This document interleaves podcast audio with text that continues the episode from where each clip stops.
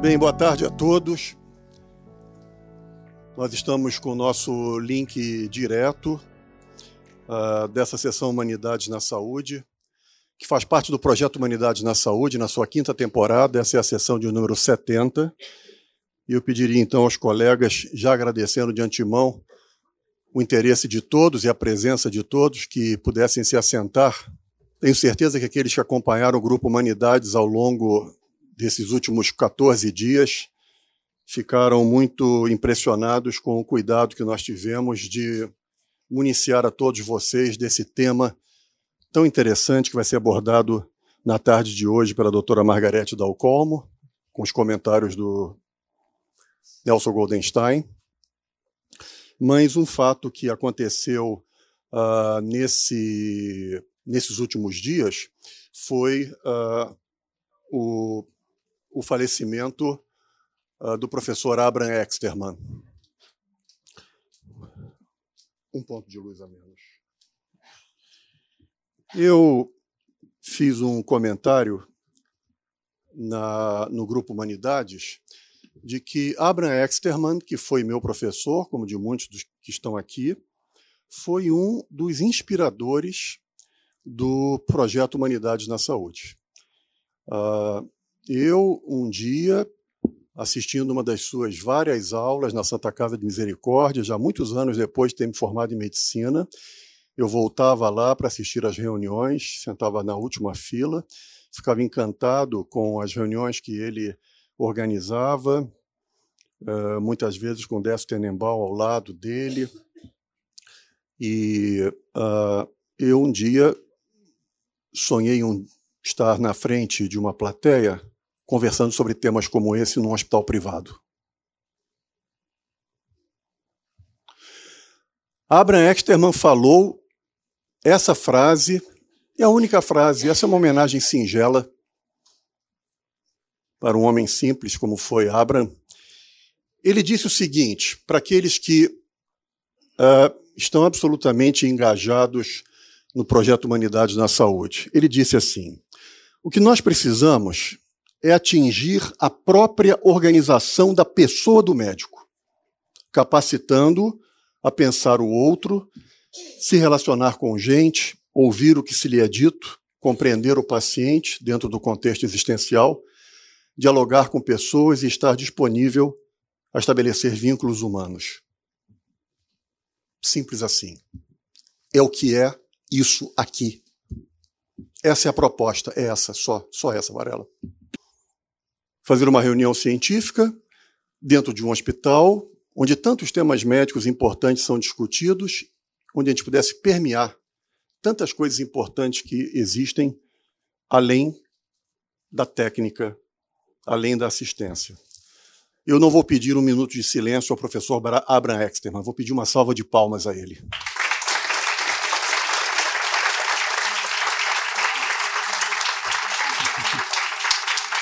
Ele perpetuou o trabalho de um dos mais importantes especialistas em medicina psicossomática que o Brasil já teve, Danilo Perestrelo. Fez toda a diferença na minha vida, como o Eustáquio Portela também fez. E eu estou aqui hoje coordenando esse projeto por causa dele.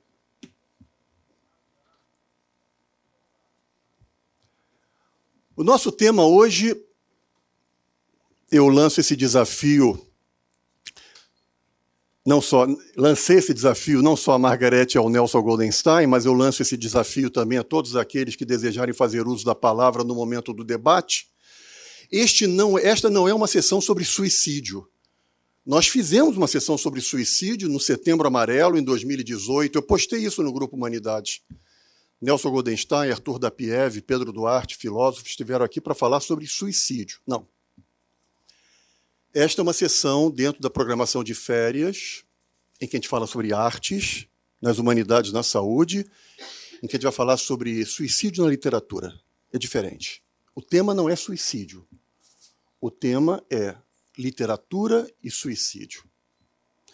Aqueles que pesquisaram, e houve uma postagem do Roberto Meireles, especialista em otorrinolaringologia, em que ele posta, num determinado momento, um artigo sobre 44 escritores suicidas. Mas quando essa proposta foi feita pela Margarete Dalcolmo de uma sessão sobre esse assunto, esses são os nomes, Margarete, que vieram à minha cabeça imediatamente. Foram esses: Ernest Hemingway, Florbela Espanca, Gilles Deleuze, que Margarete me corrigiu muito bem, não era verdadeiramente um escritor, era um filósofo. O único que, na realidade, se suicidou num momento de absoluto sofrimento, com câncer de pulmão, já dispineico, se joga pela janela. Pedro Nava, Raul Pompeia, que escreveu o Ateneu, aqueles que viram o Ateneu, não sei se vocês viram, uh, o Ateneu no teatro há pouco tempo atrás, com trilha sonora de Milton Nascimento, Silvia Plath, Torquato Neto e Virginia Woolf. Eu abro a sessão de hoje, como faço habitualmente, com uma música homenageando a um deles.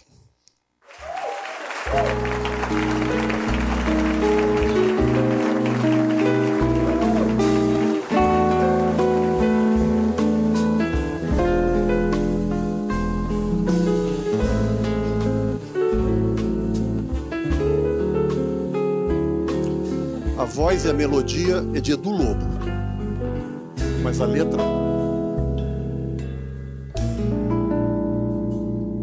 Adeus. Vou para não voltar.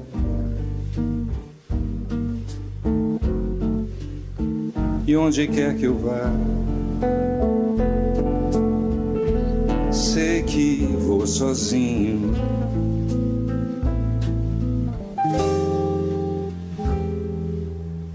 tão sozinho, amor. Nem é bom pensar que eu não volto mais.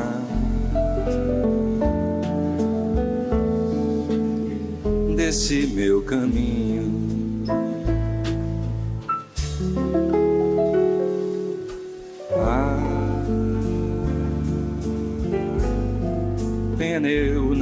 Saber como te contar.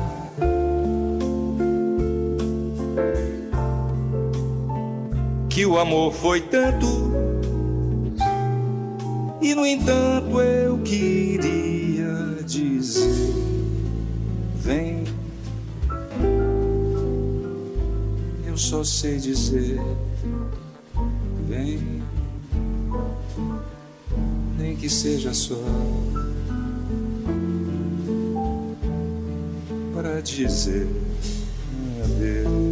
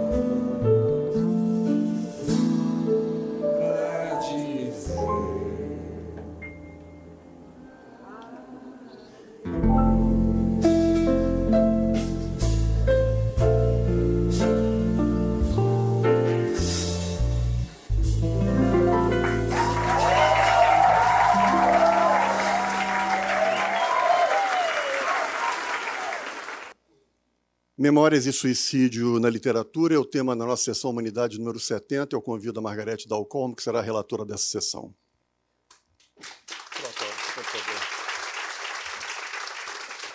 Obrigada, Ricardo. Bom dia, obrigada a todos, tantos queridos amigos, assim, até só não fico constrangida porque já passei da idade né, desse constrangimento. Mas, enfim, queria começar com uma, uma pergunta para nós começarmos a pensar conjuntamente nesse tema que nós vamos tentar ser líricos num tema tão pesado. Né? O que, que sentiram os astronautas da Apolo 8 quando na, no espaço olharam a Terra pela primeira vez e abriram o Gênesis e leram o Gênesis? Isso é uma coisa que sempre me instigou, não achei nenhuma foto para ilustrar, mas eu tenho a impressão que é a mesma sensação de modificação do ser humano que Alexandre o Grande sentia quando, tirando da sua caixinha, ao longo das suas grandes e memoráveis aventuras que mudaram o homem, lia Homero. Talvez a mesma sensação que os bolcheviques quiseram dar quando lançaram esse, esse lindo pôster que está aí dizendo é o conhecimento que é capaz de romper as correntes da escravidão. É muito questionável tendo sido feito por eles, mas enfim, mas é isso, né? Então, assim, hoje, nos dias de hoje, tudo é muito questionável. Né? Então, assim, quando é o primeiro momento que nós é, vemos essa alusão é, ao suicídio ou alguém atentar contra a própria vida foi em Santo Agostinho, né, até onde eu saiba, depois Cícero, quer dizer, que consideraram primeiro a lógica condenatória, pecaminosa, depois nós chegamos até o século XIX, né, e já já vamos entrar na, na literatura, sociólogos, psicólogos, quer dizer, Patos versus Logos permeou essa discussão desde o nascedouro dela, acompanhando o homem, Durkheim lançou esse livro, que é um livro absolutamente definitivo sobre suicídio, porém nos interessa menos no nosso assunto de hoje, tendo em vista que ele trata da influência da sociedade no que ele chamou as diversas categorias de suicídio. Né? Tinha quase uma pedagogia dos suicídios. Mas e a literatura? A literatura é um perigo à vida? Né? E é isso que nós vamos tentar. Uh, Albert Camus, grande é, vencedor do Prêmio Nobel, né, disse na sua obra absolutamente seminal, no mito de Sísifo, que só há realmente um único problema filosófico sério, que é o suicídio. É alguém atentar por vontade própria contra a própria vida. E os dois, nós estamos no Ocidente, quais são os dois suicídios, as duas mortes que são paradigmáticas para tudo que nós vamos dizer agora? Né? São a morte de Sócrates, instado pelas autoridades atenienses, né? foi uma morte em público, Sócrates diante dos seus amigos, dos seus alunos, dos seus seguidores, tomou cicuta em público, e a morte de Sêneca. E não por acaso, porque nada é por acaso, né? essa erma tão bonita, esculpida em mármore, homenageia os dois, Sócrates está no Museu Museu de Antiguidades de Berlim. Em 65, Sêneca, que tinha sido o instrutor de Nero, como Aristóteles foi de Alexandre o Grande, tinha sido ele que educou Nero e Nero mandou que ele se suicidasse. E Sêneca se matou na presença dos seus amigos, cortou os pulsos acompanhados da sua mulher, e Nero, com medo da repercussão, fez com que os médicos salvassem a mulher. E Sêneca, que não era absolutamente nenhum epicurista, nenhum hedonista, diz essa frase muito bonita, né? Não temos exatamente uma vida curta, mas não podemos desperdiçá-la. Temos que saber aproveitar a vida, o que é alguma coisa é, que ultrapassa, é, digamos assim, um hedonismo superficial. E Platão, que escreve sobre isso de maneira absolutamente magistral, ele tem quatro, são esses, esse livro, né, que descreve em quatro diálogos a morte de, é, de, de de Sócrates, e nesse, nesse último capítulo ele diz e por que, que Sócrates foi levado, quer dizer, à morte pelas autoridades atenienses, porque supostamente estava incutindo falsos deuses na juventude ateniense, o que era um total absurdo. Né? E, Sócrates, e Platão reconhece que Sócrates tinha sido, sem dúvida nenhuma, o melhor ser humano que ele é, houvera conhecido. Né? Muitas vidas, como o Ricardo mostrou no início, né, muitas histórias, das histórias do homem, né, e voltamos de novo né, nesse vai e vem da nossa história entre brasileiros, personagens espetaculares que se é, moldaram a literatura e que se mataram das mais diferentes maneiras, e voltando a Dante Alighieri, que desde a Divina Comédia, num texto absolutamente magistral, é, mostra no seu Inferno, né, no terceiro livro, A Ilha dos Suicidas. Isso também foi objeto da consideração de Dante. E chegando já mais perto da nossa época, quem foi realmente o gênero literário, quer dizer, que atravessa né, o suicídio, tendo atravessado todos os sistemas do pensamento humano, quem foi que foi o grande indutor ao suicídio? Foi o romantismo. Né, o romantismo, nesse livro, que é um livro que marca certamente a juventude de muitos de nós, a minha certamente, nesse livro fotografado é o meu, tão livrinho, tão velhinho já da minha estante. Né? E Werther, né, Os Sofrimentos do Jovem Werther, foi o primeiro romance do Goethe, né, lançado no final do século XVIII, foi considerado uma obra nociva à vida, foi retirado de circulação e, a despeito disso, foi eh, reeditado em milhares, em centenas de línguas diferentes, etc. Werther é importante por quê? Para o que nós vamos eh, citar a seguir dos três personagens que eu escolhi, digamos assim, havia que arbitrar para falar desse, dessas pessoas. Werther foi mais que um personagem. Werther foi um modo de vida, foi uma maneira de criar um sentimento de desespero. Tudo era Werther. Né? A moda era wertheriana, a febre era chamada pelos médicos febre wertheriana, todo mundo ficava doente. A la Werther e até o perfume, os franceses são os grandes produtores de perfume, se chamava a colônia de Werther. Né? Então, jovens se matavam, etc. E os médicos, evidentemente, não conseguiam, se perdiam nesse labirinto é, de, de, explicações. Né? Há uma genealogia, sem dúvida, nisso, né? como muito bem citou num texto que é muito bonito a professora Ieda Tuscherman, que agradeço a presença aqui, é, e, e, que mostra essa genealogia, como o suicídio, se, é, como o romantismo se mostrou realmente o grande indutor na literatura. Né? O, outro, o outro exemplo paradigmático é a Madame Bovary, a Emma Bovary, Bovary do Flaubert. Emma foi realmente, é, o, o, Madame Bovary é considerado o romance dos romances, né, que é o maior exemplo do realismo romântico, né, que chama A Beleza de Morte, Sonhos Imaginários. E quem era Emma Bovary? Emma Bovary foi uma mulher realmente muito especial, criado. Né, o Flaubert chegou a ser processado porque ele dizia Emma sou eu, né, Emma Bovary sou eu. Né, ele chegou a ele responder um processo por causa disso. Era uma mulher que ousou ser diferente, era instruída, educada, lia muito, tinha um imaginário realmente muito desprendido e desabrido. Era mulher de médico, foi uma esposa, uma mulher infiel, mãe relapsa e suicida. Né? Então, suicídio de Emma Bovary é alguma coisa. Quem assim não leu, eu, eu recomendo é, como uma tarefa lúdica, leiam Emma Bovary, porque vale a pena. E os três personagens que eu escolhi, cada um tem um racional, foram Pedro Nava. Pedro Nava, por ter sido grande médico que foi, realmente o maior memorialista brasileiro médico, nosso colega, né, um médico de grande prestígio, foi membro da Academia Nacional de Medicina, foi emérito pela Academia Nacional de Medicina. Né, e Pedro Nava foi um memorialista, escreveu sete livros, dos quais cinco de auto-memórias, quer dizer, da sua própria história.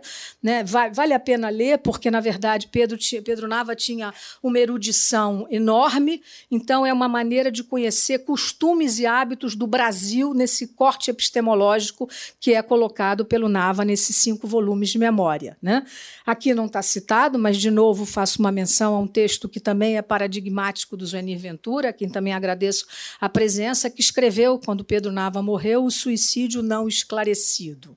Né? E eu chamaria o suicídio não pressentido interrogado, porque, na verdade, quando nós vamos ler Nava melhor, nós vemos que Nava, na verdade, sempre foi perseguido pela sua dualidade, né? evidentemente, é, desde a sua juventude, e, e, ser levado ao suicídio já numa idade tão, tão avançada. Né? Então, eu chamaria Foi a Luz de um Sírio, seu último livro foi esse, né? como diz o título de um dos seus últimos livros. Foi encontrado morto aos 80 anos ao lado da sua casa, no bairro da Glória, no Rio de Janeiro. Pouco antes receberam um telefonema misterioso, aos amigos parecia totalmente inexplicável. Zuenir Ventura conhece bem essa história. O grande nome do memorialismo brasileiro, como ele pudesse ter posto fim à própria vida. Na véspera, ele participara de um Sabadoile, né, que eram os encontros famosos na casa do Plínio Doyle. Tinha planos na agenda, tinha uma agenda com coisas marcadas para o dia seguinte. Os repórteres foram a campo, uma suspeita grave surgiu.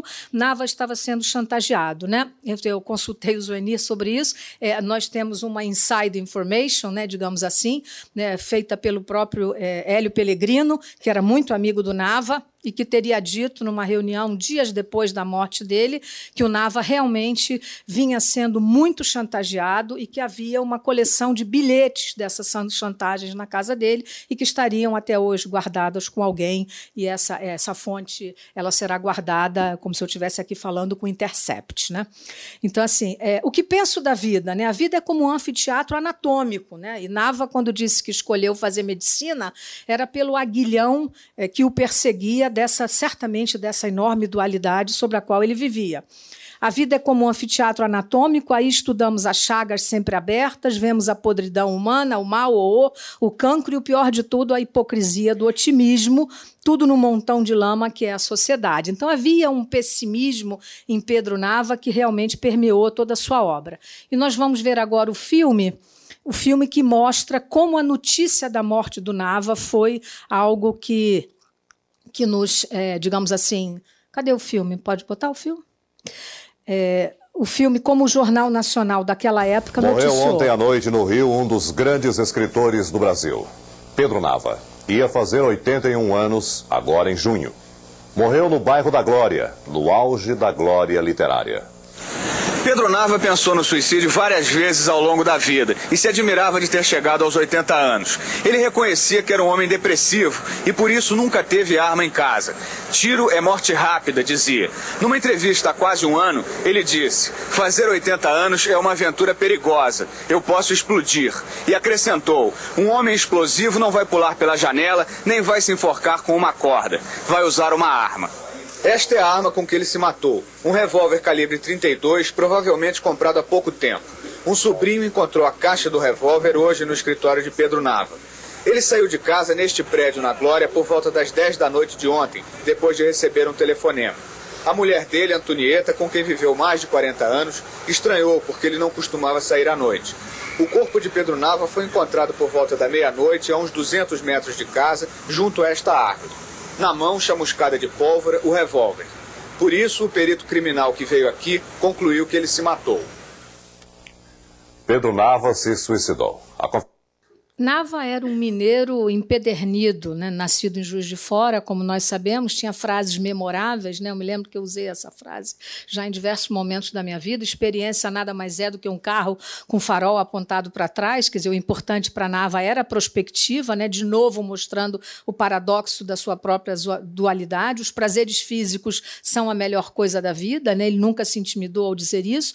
E eu sou um pobre homem do caminho novo das Minas Gerais, quer dizer, um mineiro. E aqui esse é um texto de memórias do Memória 3, de Chão de Ferro, quando ele tinha 19 anos, procurando emprego em Belo Horizonte, já mostrando, quer dizer, como, primeiro como ele era, tinha cultura, como ele já, já escrevia bem, e, dizendo, e, e mostrando, quer dizer, citando inclusive Stalin né, como um sobrevivente emérito, e embaixo, num outro texto que faz parte do seu desse mesmo Chão de Ferro, como traduzir mais corretamente o termo honest, né, por honesto, e aí ele vai, e, e eu fui buscar a fonte dessa, dessa citação meditação, que horas são? São horas de ter vergonha. Então, Nava tinha isso sempre é, per, é, perpassando toda a sua maneira de ser o grande memorialista que ele foi. E isso a fonte é do Timão de, de, de Atenas, né, que diz, é, falando nesse diálogo, né, que horas são, que horas do dia são, é a hora de ter de ser honesto. Então assim, Nava tinha realmente essa erudição e essa, digamos assim, essa, essa esse aguilhão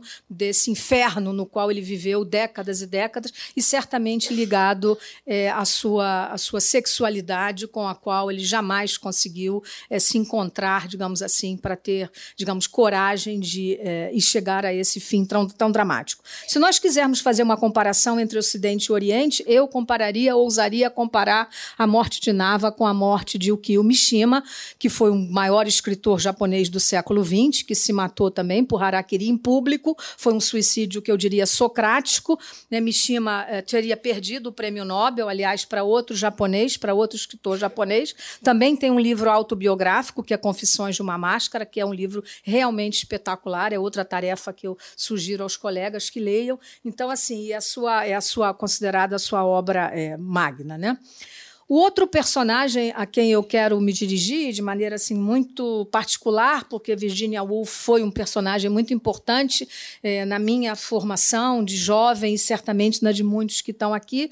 Virginia Woolf nasce literariamente desse chamado Bloomsbury Group. Bloomsbury Group foi alguma coisa que, como eu disse no, no início, foi capaz de modificar as pessoas, quer dizer, modificar como estilo de vida, como estilo comportamental. Foi um grupo considerado muito revolucionário revolucionário, eles se denominavam, é, Henry James chamou de Jovens Leões Vorazes, era um grupo composto de mulheres, judeus, homossexuais, incuráveis, cada um à sua maneira, como eu diria, se arriscando em experiências audaciosas de vida, produzindo uma nova ética, uma estética e uma singularidade muito corajosa e muito produtiva.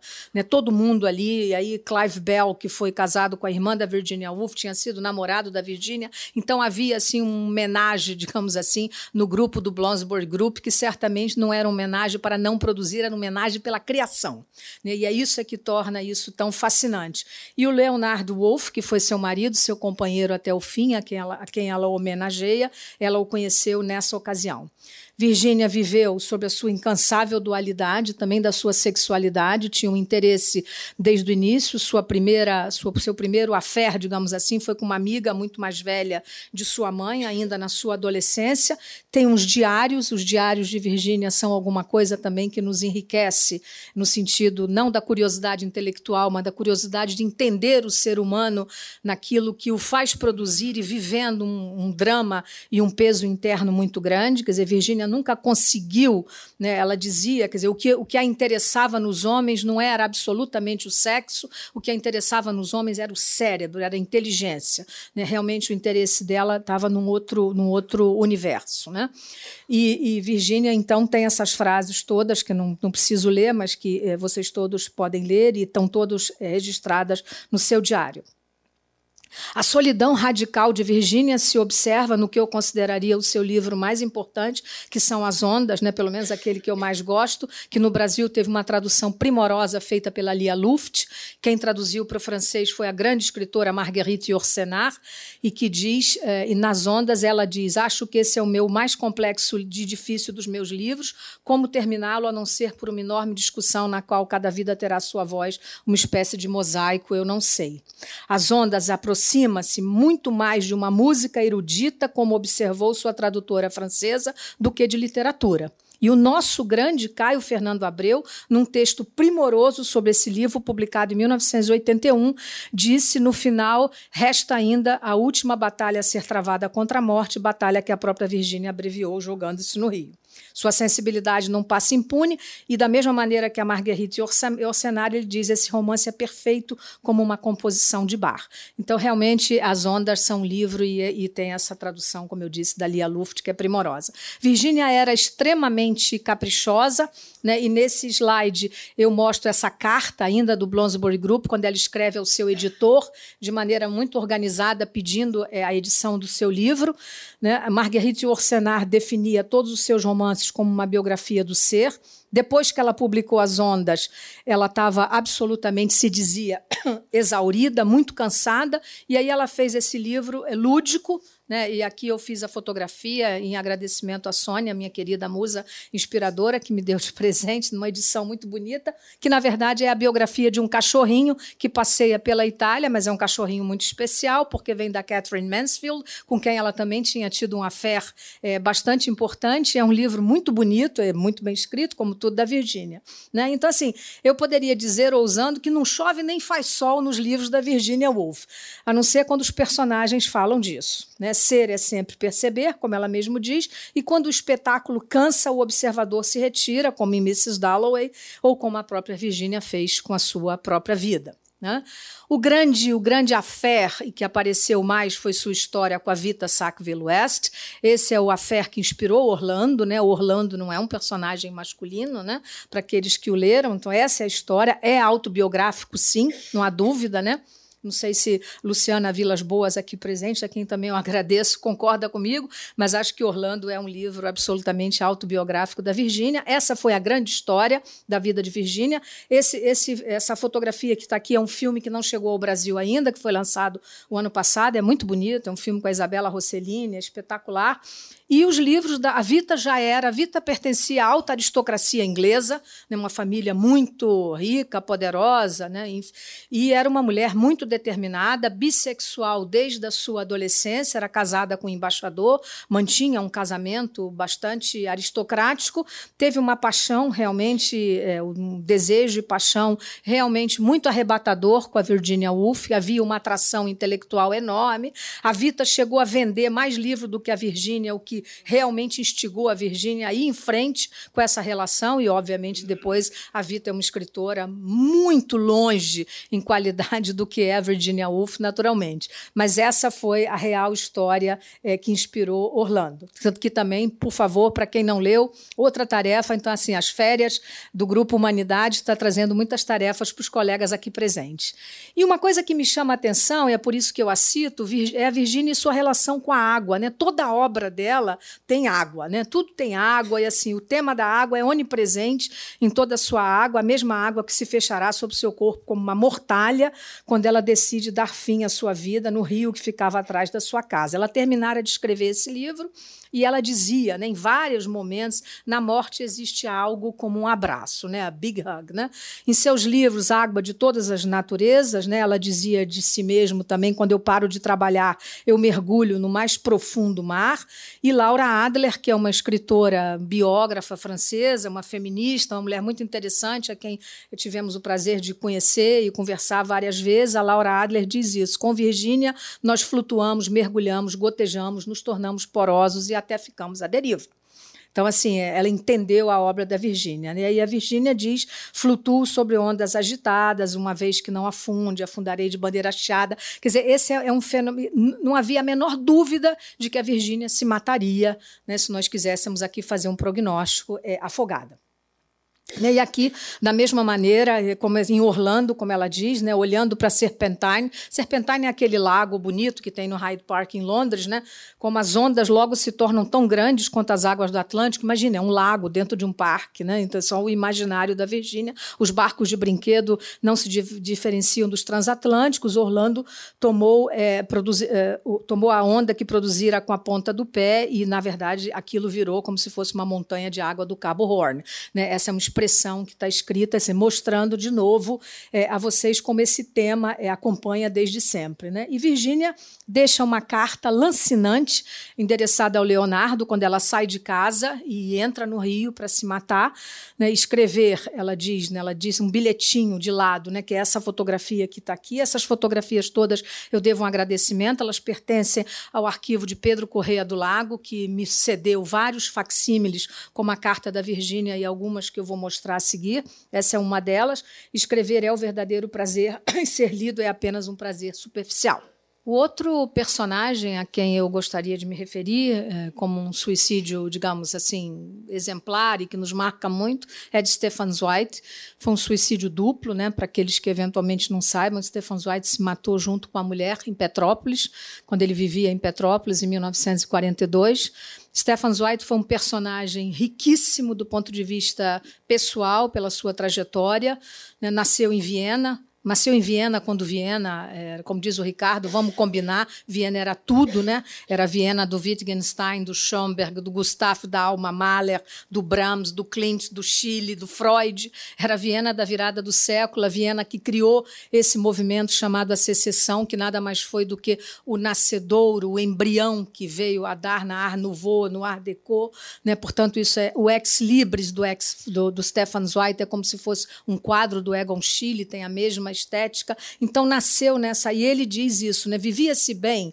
Os irmãos do norte tinham uma espécie de inveja dos vienenses, que eram os alemães, né, dos vizinhos do Danúbio, uma vez que, em vez de serem eficientes como os alemães, mantemos uma ordem rigorosa, mantendo uma ordem rigorosa, vivemos e comemos bem, deleitamos em teatro, festividades, ainda por cima com música é, de, de qualidade excelente. Stefan Zweig era um homem extremamente organizado também, então chama atenção em todas essas mortes a organização mental que os levou a uma consistência de produção intelectual absolutamente extraordinária. Né, essas são fotos também do arquivo do Pedro Correia do Lago, é o passaporte do Stefan Zweig chegando ao Brasil. Né? Vocês estão vendo embaixo Copacabana Palace, uma carta que ele endereçou ao embaixador Sérgio Correia da Costa, agradecendo, quer dizer, de maneira muito polida. Stefan tinha uma delicadeza pessoal que, que foi até o fim, agradecendo ao embaixador o livro sobre Pedro I que ele havia escrito e enviado. Então, ele escreve em francês, porque ele entendia português, mas ainda não se sentia à vontade de escrever em português, agradecendo. E isso que é, a, a meu juízo, lancinante, eu vou citar as três relações que se seguem dele, que são as suas relações. Esse é o caderninho do exílio esse caderninho do exílio, que gerou essa publicação feita pelo Alberto Dines, que é muito bonita, que é baseado nessa agenda, agenda essa que foi encontrada pelos herdeiros dele na Casa da Inglaterra, onde ele morava antes de emigrar para para Nova York e depois para o Brasil, finalmente. E os senhores, vocês reparem que é tudo escrito mais ou menos a lápis, porque era a agenda do exílio. A maioria eram judeus, eram pessoas que erravam de um lugar a outro, buscando um lugar para viver de maneira digna. Então, Stefan Zweig tinha a sua agenda toda organizadinha, e aqui Arturo Toscanini, que ali está citado, e Thomas Mann é, e Sigmund Freud, que são as três personagens das grandes amizades que eu vou citar a seguir. Essa, esse, esse caderninho hoje pertence à Biblioteca Nacional de Israel é, e faz parte do museu. A grande amizade de Stefan Zweig pelo Toscanini foi uma coisa que chama muita atenção, porque é admiração pelo oposto. Né?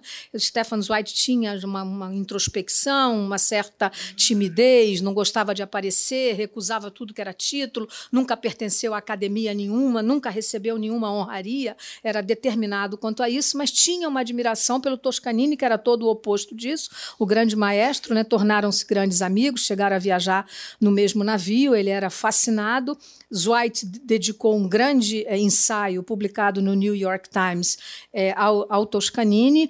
E aqui cabe um reparo, né? A Hannah Arendt, né, que tava, tinha acabado a guerra, né, ele morreu em 42, estava no meio da guerra, né, escreveu de maneira muito fustigando, de maneira a mesma, digamos assim, o mesmo chicote que ela usou depois no Eichmann em 61. Ela disse, né, esse auto-indicado, auto-indicado porta-voz dos europeístas jamais preocupou preocupou-se com seu próprio destino. E a Hannah Arendt, ao contrário do Thomas Mann, jamais se redimiu de ter sido infeliz nesse comentário, uma escritora e uma pessoa tão importante quanto foi a Hannah Arendt. Né? E aqui eu gostaria de passar, em homenagem a essas dois personagens tão espetaculares, o Toscanini regendo né, e lembrando do Stefan Zweig, quando Toscanini regeu a Filarmônica de Nova York e regeu a Quarta Internacional, que é o hino de todos os trabalhadores do mundo. Né, e que foi uma coisa, os americanos americanos depois quiseram bani-lo por causa disso. Mas é espetacular.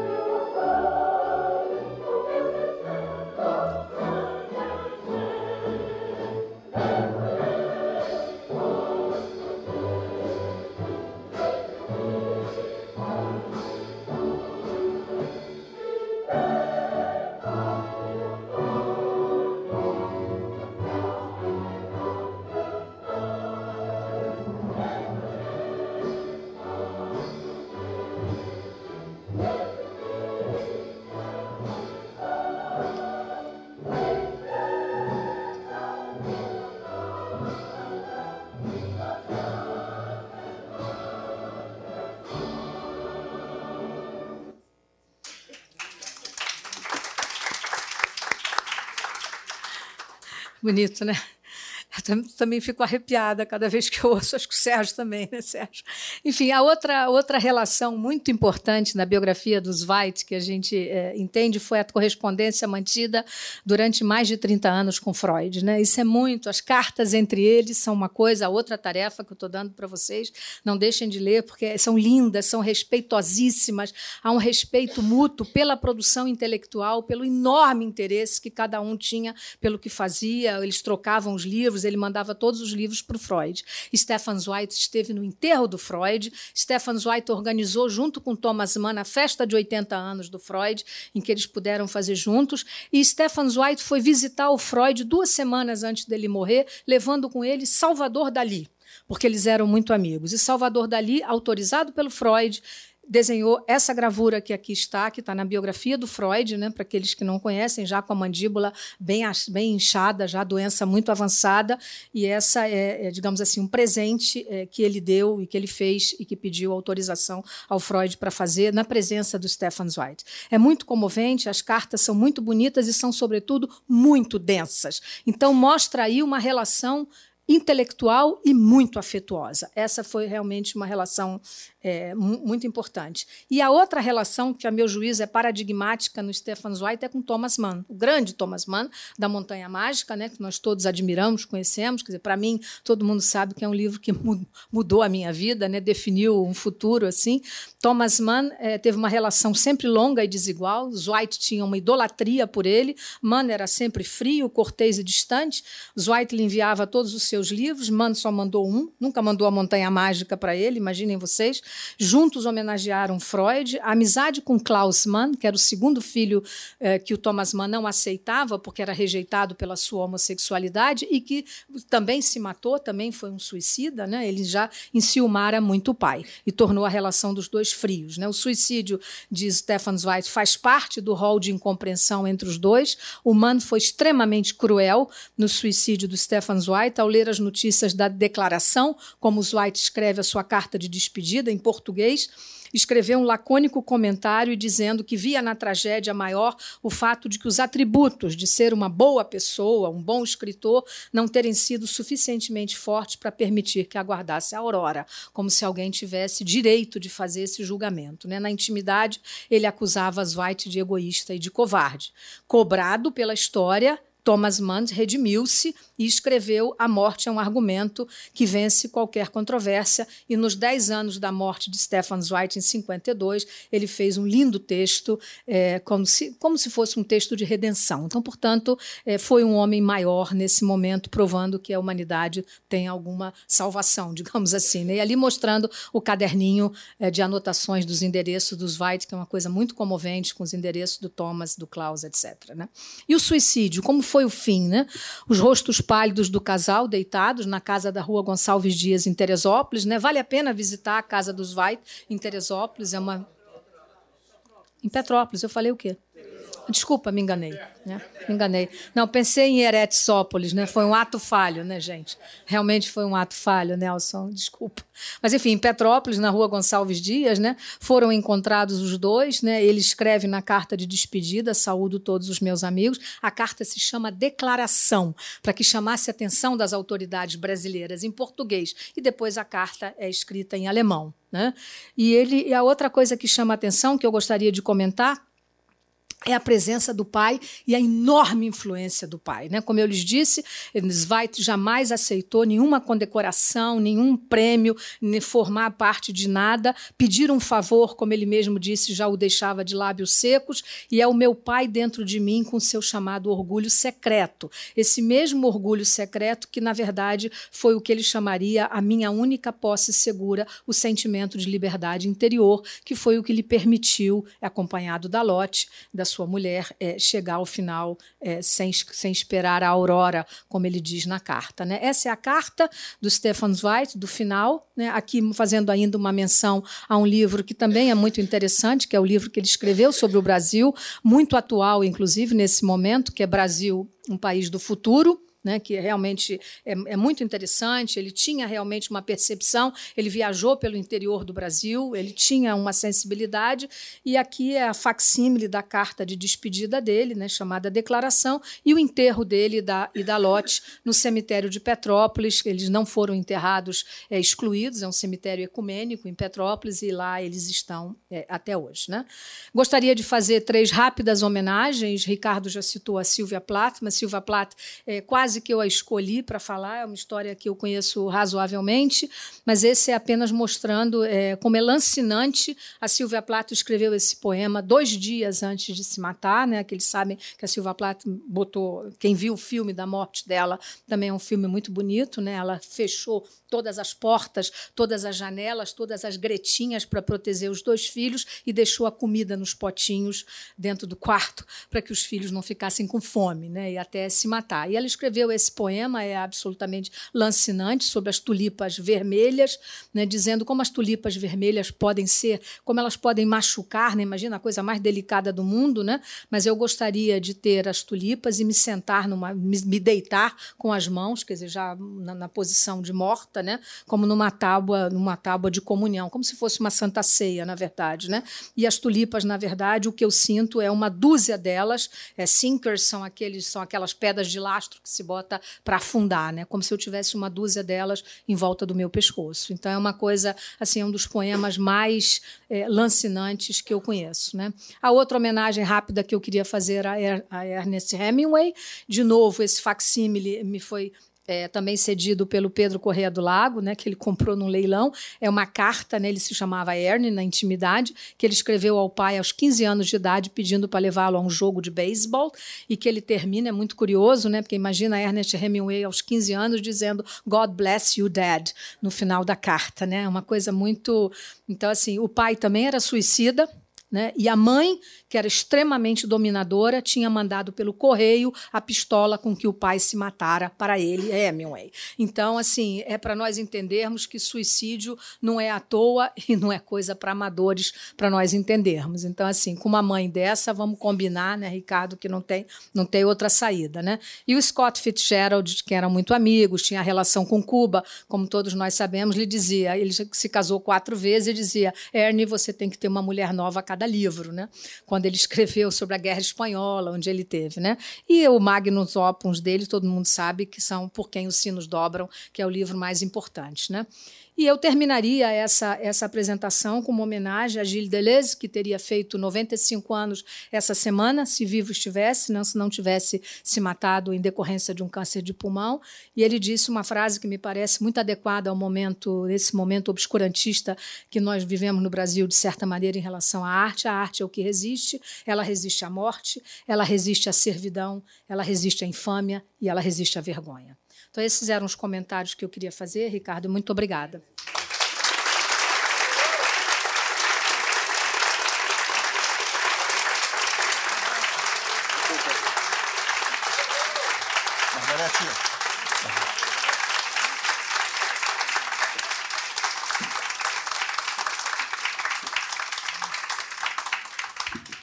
Obrigado, Margarete. Vamos ouvir então Nelson Goldenstein. Ele é psiquiatra e ele é que vai fazer então os comentários iniciais a respeito da fala uh, da Margarete. Nelson Goldenstein. É uma tarefa difícil comentar sobre a apresentação de Margarete. É um deleite, um prazer, uma, uma apresentação cheia de cultura e nos traz, nos ilumina de uma forma extraordinária. Eu acho que ficou muito claro na apresentação aquilo que já vimos em outras épocas falando, como que o suicídio ele não é uma, uma doença específica que tenha que ser tratada pela medicina, mas sim é uma questão antropológica, como, como foi muito bem é, colocado. Ela atravessa categorias, ela muda, não existe como muitas vezes tem sido notificado como se eh, estivéssemos vivendo uma epidemia de suicídio. O suicídio está presente durante toda a história da humanidade. Ela oscila de acordo com as condições da cultura, oscila a incidência profissional, a incidência em sexo, a incidência em áreas, ela, ela oscila de todas as formas, em classes sociais, profissões e etc. Mas acho que o maior, maior desafio hoje foi é, imposto pelo Ricardo, em que ele me pede para falar do suicídio na literatura e não especificamente uh, o suicídio propriamente dito. Assim como Margarete falou que ela se lembra da imagem dos astronautas uh, lendo Gênesis, eu para mim, uma das coisas que mais me marcou lá atrás foi uma frase do Vygotsky, que a diferença entre uma aranha e um arquiteto é que o arquiteto planeja antes. Eu acho que essa é uma característica do humano, esse preparo de algo que está na imaginação antes da realização. A gente não se dá muito conta, isso está presente em todos nós, a gente tem uma uma, uma abordagem das coisas altamente objetiva. A gente acorda de manhã, sabe o que vai fazer, se planeja, se organiza, e não paramos muito para pensar em determinados aspectos que também estão presentes na nossa consciência, mas que nós não nos damos conta que é uma dimensão tácita e automática da vivência, que a gente não para para pensar se estamos nos sentindo mal, ou estamos nos sentindo bem, como é que as coisas estão, como é que não estão, como que uma outra dimensão da realidade que fica meio que deixada para trás, como algo que foi se tornando automático no desenvolvimento da nossa pessoa. E esse campo subjetivo que a gente não para para pensar, gente nenhum de nós se dá conta da sensação do chão sobre os pés, ou a sensação da mão sobre o queixo, ou a temperatura do meio ambiente nesse momento. Nós não paramos para pensar sobre os aspectos tão objetivos, é, mas que estão tacitamente presentes.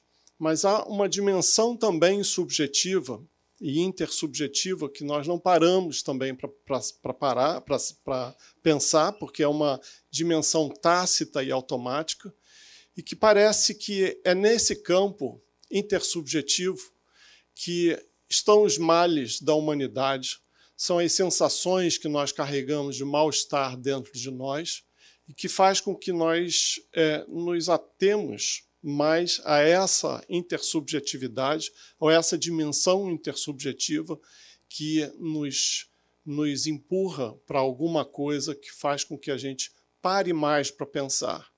Acho que o projeto Humanidade, de uma forma geral, ele, ele de certa forma, ele abre esse campo para que nós pensemos os aspectos intersubjetivos.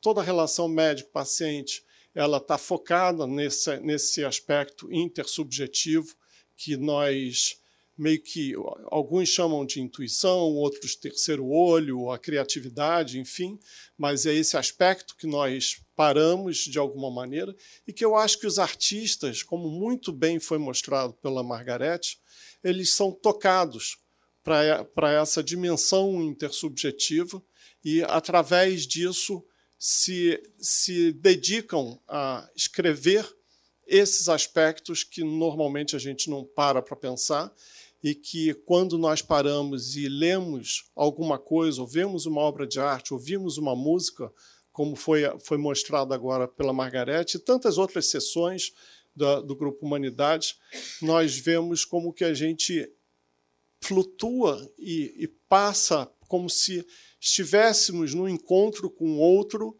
dentro de uma dimensão que é tácita e que nós normalmente não, nos, não falamos. Há muitos colegas aqui que já foi dito que, ao começar uma cirurgia, gostam de ouvir uma música clássica, gostam de entrar num estado de transe para poder se dedicar a esses aspectos.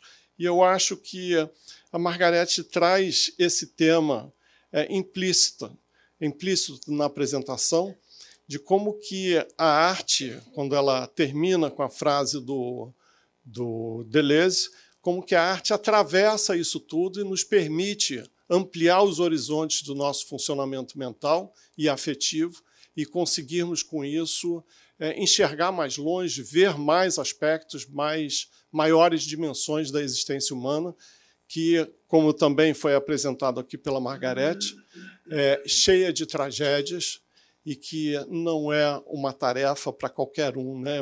é para gente forte aguentar a vida e, eventualmente, até a própria morte, a passagem para a morte. Basicamente, era isso que eu queria comentar e agradecer a oportunidade de estar aqui, estar, estar aqui presente e fazer esses comentários sobre a apresentação. Muito obrigado.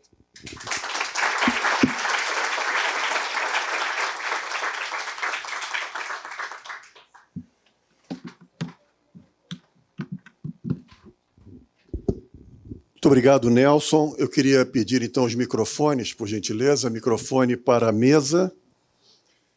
E como nós fazemos então habitualmente, nós teremos agora um tempo que ficou reduzido de 30 para 20 minutos para aqueles colegas que quiserem fazer um comentário bastante breve, seguido ou não de uma pergunta para a relatora e para uh, o nosso comentador. Alexandre Pires Cardoso é especialista em pneumologia e ele foi o primeiro a pedir a palavra.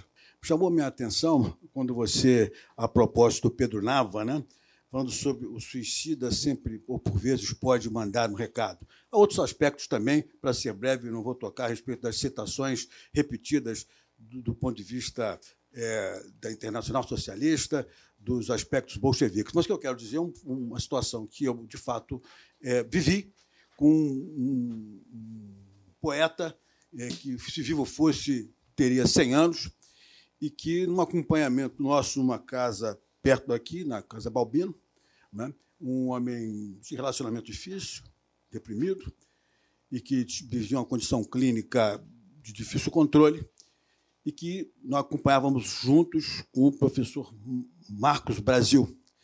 E um dia o Marcos Brasil recebeu esse pequeno soneto desse, desse é, poeta em que nos dizia alguma coisa. Chama-se Juan Belmonte. Autor é o, o João Cabral de Melo Neto.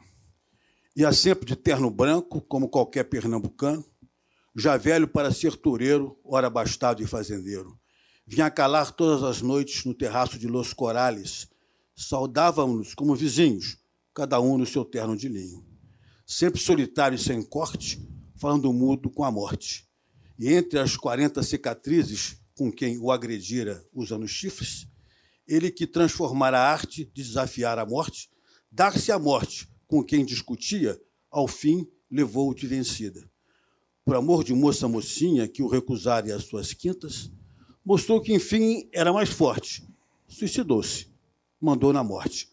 Ele que mandava nos touros, com quem ela sempre ameaçou, de que escapava por um triz. Convocou-a, mas quando quis. João Cabral de Melo Neto, por bela intervenção do Marcos Brasil, ele morreu de velho. Obrigado. Obrigado, Alexandre. Cláudio Domênico é especialista em cardiologia e em clínica médica. É, parabéns, Margarete, parabéns, Nelson. Foi assim uma apresentação brilhante, nota 10. No último Congresso Europeu de Cardiologia, foi mostrado que para cada 1% no aumento da taxa de desemprego, há um aumento em 4% na incidência de suicídio. Esse estudo foi conduzido na Argentina, que já vive um período crônico de crise econômica. Vocês têm alguma observação sobre isso no Brasil? Está se vendo mais suicídio?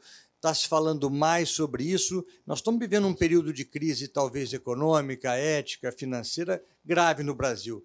Vocês acham que isso, de certa forma, vem facilitar, aumentar aqui no nosso país a, a incidência Nelson. de suicídio? Obrigado, Domênico, pela, pela pergunta. Uh, sim, isso já foi várias vezes demonstrado como que a incidência de suicídio flutua de acordo não só com as condições é, financeiras da população, como também as condições de laço social. Quanto, quanto mais é, a pobreza avança, mais quebram os laços sociais, mais quebram-se os vínculos e maiores são os o maiores são as, maior é a incidência de, de doença, de transtornos mentais e, e suicídio.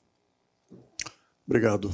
Ieda Tucherman, por favor, seu comentário. Bom, primeiro agradecer a Margarete, que sempre deslumbra, né? Segundo, é só para complementar, mas eu acho que é um comentário mesmo. Você terminou citando Deleuze, e o Deleuze tem um pequeno texto deslumbrante sobre o Primo Levi, onde ele diz o seguinte, que o Primo Levi escreveu que se escreve pela vergonha de ser homem, pela vergonha de pertencer a uma raça que produz nazistas. Eu acho que é profundamente contemporâneo esse argumento, era só isso. Obrigado, Ieda. Professor Renato Kovac é professor de clínica médica. Eu fiz questão de pedir a palavra por principal razão é falar de Margarete. Margarete é uma pessoa que eu considero da maior erudição, não só em medicina, como em todas as ciências e artes anexas à medicina. E isso faz a diferença. E ela demonstrou isso de forma cabal e evidente. Eu tenho um grande respeito e admiração por ela. Não quero com isso dizer que Nelson Goldenstein não tenha feito uma conclusão muito brilhante, porque realmente é, é, é uma coisa impressionante. Meu comentário único, além de fazer questão de chamar atenção para uma coisa que todo mundo sentiu, foi a emoção da palestra dela. Não há quem não tenha sentido aqui dentro alguma coisa dentro de si. Nós dizemos que é dentro do coração. Cláudio Domênico, por favor, me corrija onde é que fica esse órgão que sente as emoções de forma tão cabal, tão, tão profunda. A, a, Margarete realmente chegou ao ponto de nos deixar completamente inertes. Eu queria só comentar que o, esse comentário de uh, estarmos vivendo uma situação difícil e tal, não é necessariamente um indício de maior incidência de suicídio. Países como a Suécia e o Japão, que têm uma alta civilização, um alto nível em todos os setores, têm talvez o maior índice de suicídios do mundo. De modo que não há uma, uma relação direta de causa e efeito entre a situação de um país e a situação interna de cada pessoa. Eu que estou com, vou fazer, se Deus quiser, 92 anos, eu já pensei várias vezes em terminar a vida, mas não quero fazê-lo, porque realmente eu acho que Deus ainda me dá uma missão a cumprir aqui na Terra. Era só isso. Obrigado, professor. Eu queria, eu queria uh, avisar aos colegas que estão lá fora no foyer que eu tenho três lugares aqui dentro do auditório: dois na primeira fila e um aqui na penúltima fila. Otávio Portela, especialista em clínica médica, vai fazer o seu comentário. Vou, ele me prometeu que não faria isso. A gente já conversou sobre isso. Bom, é, ele roubou as minhas palavras em relação a Margarete e ao Nelson Margarete. Indescritível você, indescritível. Como o Cláudio Domênico saiu do assunto literatura, eu vou dar uma escapulida rápida. Meu avô tinha 98 anos, minha avó 92 assistindo uma novela chamada Terra Nostra, a minha avó fez a seguinte, falou a seguinte frase: Meu primo amore. Meu avô, por ciúmes, começou a chorar, não mais abriu a boca e 15 dias depois ele morreu. Suicidou-se por amor. Daniel Tabac é especialista em oncologia clínica. Daniel.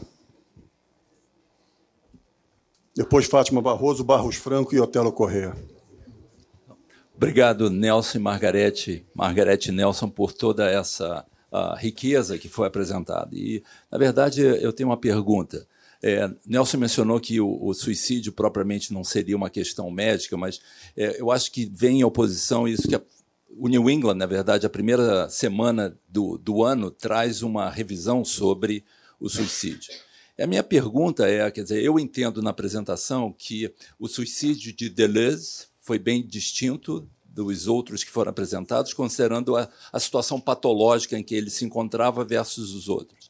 Então a questão é se como é que vocês veriam, Nelson, essa situação se você fosse confrontado clinicamente com a história que esses escritores e com a, com a, com a visão criadora que eles tiveram, uh, essa fonte criadora que de uma maneira que não se conteve dentro da sua, uh, da sua pessoa, uh, como é que nós nos posicionamos dentro desse instinto, diante desse fenômeno que acontece hoje, no sentido de tratar isso como uma patologia? Quer dizer, esses indivíduos se apresentam dentro dos consultórios psiquiatras, dos psiquiatras, e com essa história, enfim, a, a visão bipolar da Virgínia, dessa, desse furor, dessa capacidade dela de criar, certamente seria reconhecida como algo que possivelmente deveria ser inibido. Então, esse instinto criador deve ser inibido se ele vai levar ao suicídio, isso é uma intenção que nós devemos ter, ou se isso, na verdade, representa essa sensibilidade que nos preenche e que, na verdade, se perpetua na humanidade com toda a criação que todos esses gênios nos permitiram uh, desfrutar. Um comentário antes do Nelson, passarei a resposta, Daniel, obrigada. É, queria fazer só um comentário sobre o que a Ieda disse, o Cláudio, não, Cláudio falou. Né? Tem, tem uma publicação chamada uh, The Life in the Year 1000, né? A Vida no Ano Mil. Né? A Vida no Ano Mil era uma coisa horrível, né? Mas eu fui reler isso, porque era um livro que eu já tinha lido há muito tempo. Você vai gostar muito desse livro, Daniel, vale a pena? Eu não tenho né? férias suficiente para. Mas, é, mas, é, é, mas eu, eu, vou, eu, vou, eu, vou, eu, vou, eu vou emprestar com data marcada para devolver para você. Você dando... consegue. Se você quiser, você, você consegue. Consegue. Eu sei que você consegue, Daniel. Eu sei que você consegue. Mesmo que você tenha que voltar para Jamaica e tal, botar aquele Rastafari, né? Enfim, assim, mas é um livro que mostra que uh, uh, suicidar-se, digamos assim, dar fim à própria vida, tem um dado cultural que às vezes a gente se esquece, sabe, Daniel? E no ano mil as pessoas se matavam por absoluta impossibilidade de viver. Tinha fome, não tinha trabalho, tinha um ano mil, gente, não estou falando ano. Então, assim, então, é, existe um dado cultural, né, não quero ser superficial, quer dizer, que nós não podemos abrir mão de pensar. Então, foi o que o Nelson aludiu, que há um corte antropológico, digamos assim, no ato, não é apenas um ato médico. Os médicos nunca. Né, eu fui reler como é que os médicos se comportaram, sobretudo no Brasil, depois do Werther, né, é inacreditável. O que os psiquiatras, ousaria dizer, foram capazes e ousaram tentar definir aquilo que Santo Agostinho, estou falando de Santo Agostinho, que foi quando falou da primeira ordem pecaminosa, do que era é a primeira vez que se falou sobre isso. Né? Obrigado, assim, Margarete. Um Nelson, nós temos quatro inscritos. Daniel, obrigado pela pergunta. Suas, suas perguntas são sempre muito, muito ricas. Eu não, não é que eu acho que a, a medicina, a psiquiatria não tem nada a ver, não, não, se trata disso. Eu acho que o modelo biomédico não serve para tratar a questão do suicídio. A maneira como a, a, a, os modelos da psiquiatria lidam com a questão da, do suicídio é que eu acho que não são suficientes. O suicídio está presente na história da humanidade pelos mais diversos motivos e mesmo esses estudos da OMS que falam de 90% dos casos são pessoas com transtornos psiquiátricos, aí também a gente tem que questionar o transtorno psiquiátrico. Eu acho que essa é a questão básica. Como, como você e, e muitos, é, nós estudamos na, na, na época ainda mais jovens, como que havia uma diferença entre depressão endógena e depressão reativa a depressão endógena seria um aspecto endógeno e que a pessoa, a pessoa teria uma propensão a uma depressão muito grave, inclusive com risco de suicídio, e a depressão reativa seria uma depressão mais relacionada a questões neuróticas e que não seriam manifestações tão graves. Isso absolutamente caiu por tudo. Já não, não é mais possível falar sobre isso, sequer sobre a, a genética das depressões e, e, hoje se fala cada vez mais em epigenética.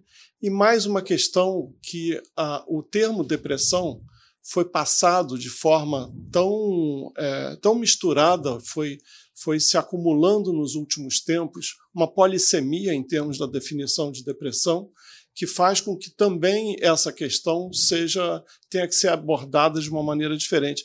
Eu acho que a questão de localização cerebral, neurotransmissores, são, são estudos que tentam dar conta de um viés ou de uma forma de, de enxergar essa questão, mas que está longe de, de, esgotar uma questão tão complexa como eu acho que foi ah, belamente, delicadamente apresentado aqui pela Margarete. Obrigado, Nelson. Obrigado, Nelson. Celso Zaidaft é psiquiatra e educador.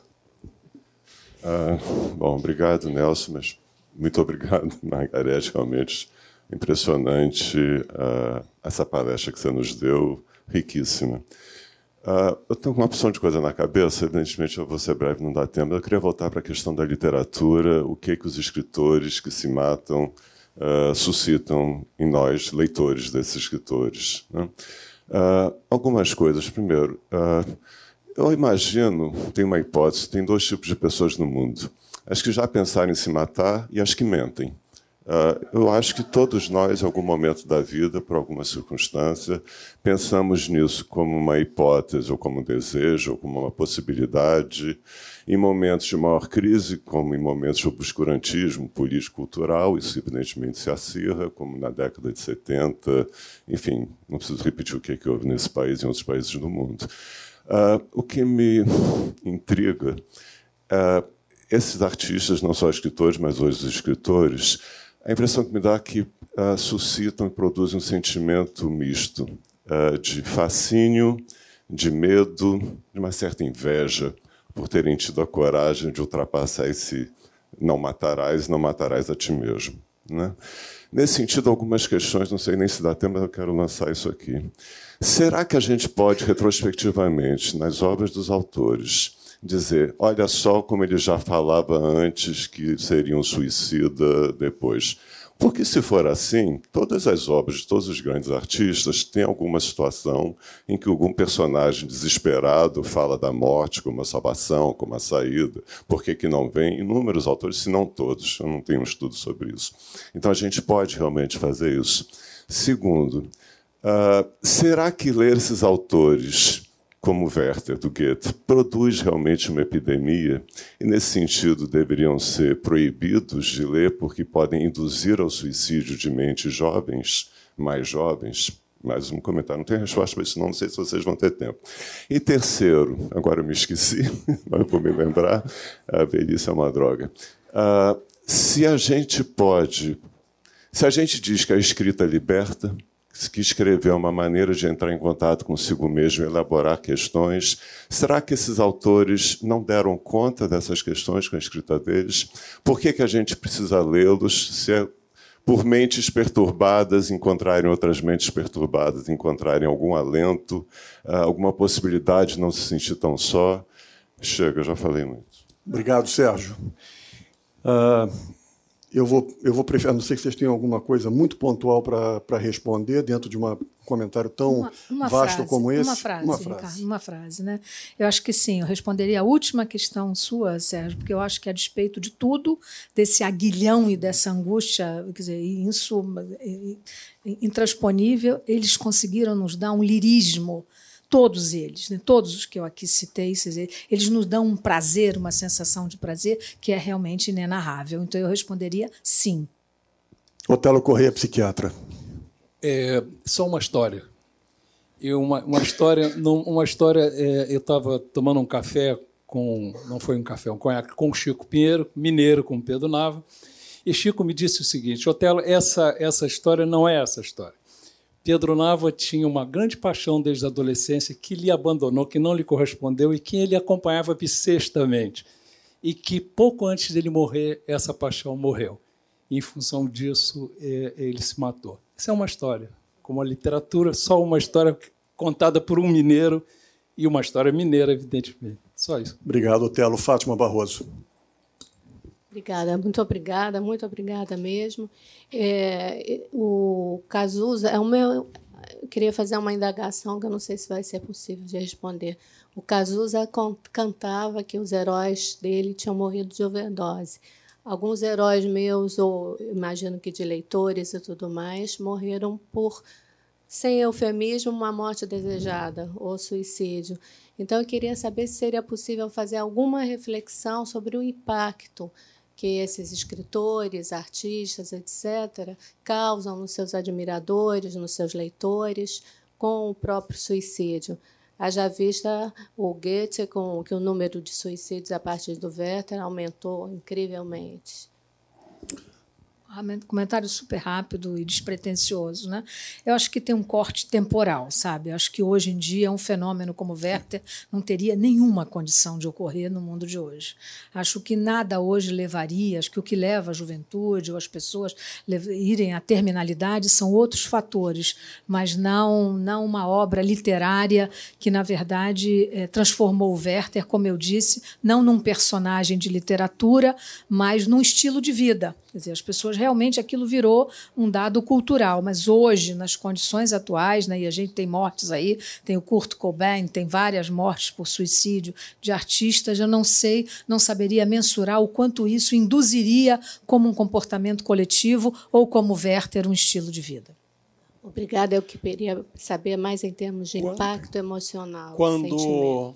quando Robin Williams se suicidou, durante os- a primeira semana, houve uma quantidade absurda de acessos ao Google na- na internet para saber sobre a morte dele e uma incidência muito alta de suicídio da mesma forma que o Robin Williams se suicidou.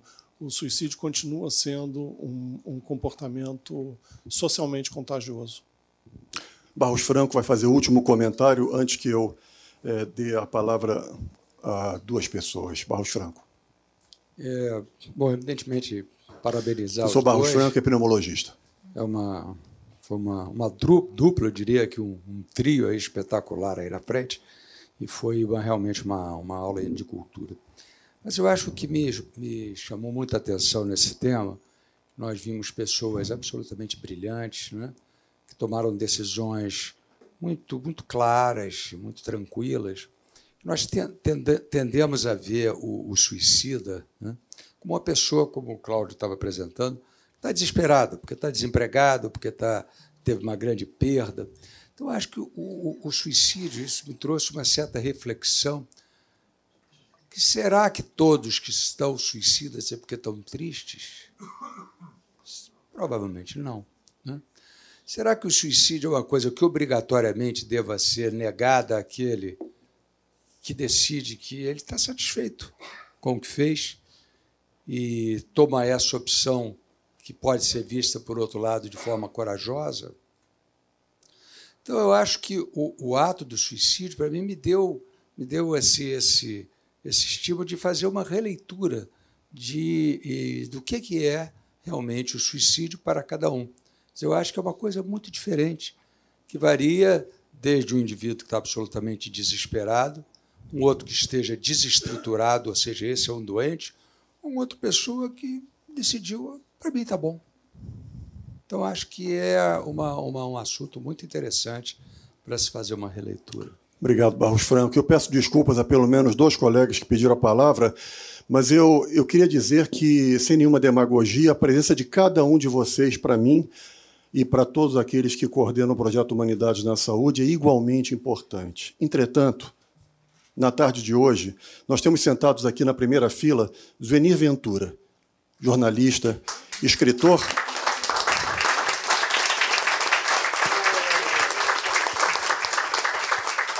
e membro há cinco anos da Academia Brasileira de Letras.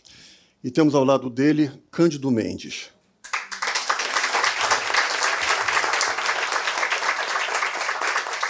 Professor Cândido Mendes é membro da Academia Brasileira de Letras há mais de 30 anos. Eu quero, por favor, que o microfone seja passado aqui para Zuenir Ventura fazer um comentário a respeito da palestra da Margarete. Zuenir. Ah, Margarete, você devia ter feito essa palestra na Academia Brasileira de Letras, né? Porque, não é verdade? Essa cultura. Não, eu tinha, eu que eu na verdade gostaria de falar, independente dessa coisa que é óbvio, né, todo mundo, que é a minha, enfim, meu depoimento sobre a morte do do, do Pedro Nava. Né? Eu tive dois momentos. Eu, eu chefiava a sucursal da revista Isto É, tinha saído da revista Veja, enfim, deixado um amigo, e nós acompanhamos todo o episódio. Né? Quer dizer, na verdade, dois repórteres, o Arthur Chechel e o José Castelo, localizaram quer dizer, o tipo que, que pro- produziu tudo isso, né? porque era um garoto de programa absolutamente sórdido. Enfim, mas houve uma pressão muito grande, amigos queridos, como Otto Lara Rezende, como Hélio Peregrino e tal, vocês não vão dar isso. Não é, Zunino? Você não vai dar essa, não vai deixar sair essa versão. Eles sabiam qual era a versão, que era a versão de uma chantagem. Né? Quer dizer, isso era conhecido pelos amigos e tal. Eu, 20 anos depois, eu escrevi, e isso está num livro, uma morte mal, um suicídio mal explicado, né? em que eu dizia o seguinte, a gente, inclusive eu, quer dizer, vítima da, enfim, da, da, da